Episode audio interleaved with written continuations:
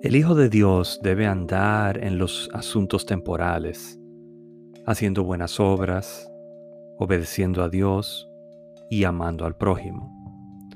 Sin embargo, también debe andar con su mirada fija en lo eterno.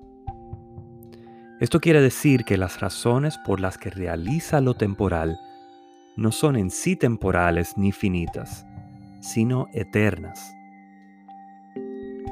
Por ejemplo, si yo ayudo a mi prójimo, no es porque recibiré algo a cambio, ni porque mi meta es que la persona me lo agradezca.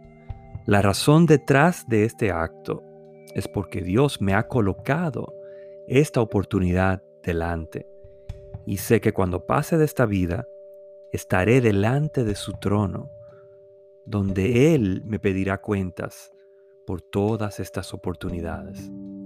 Así es como se obra en lo temporal, pero con razones en lo eterno.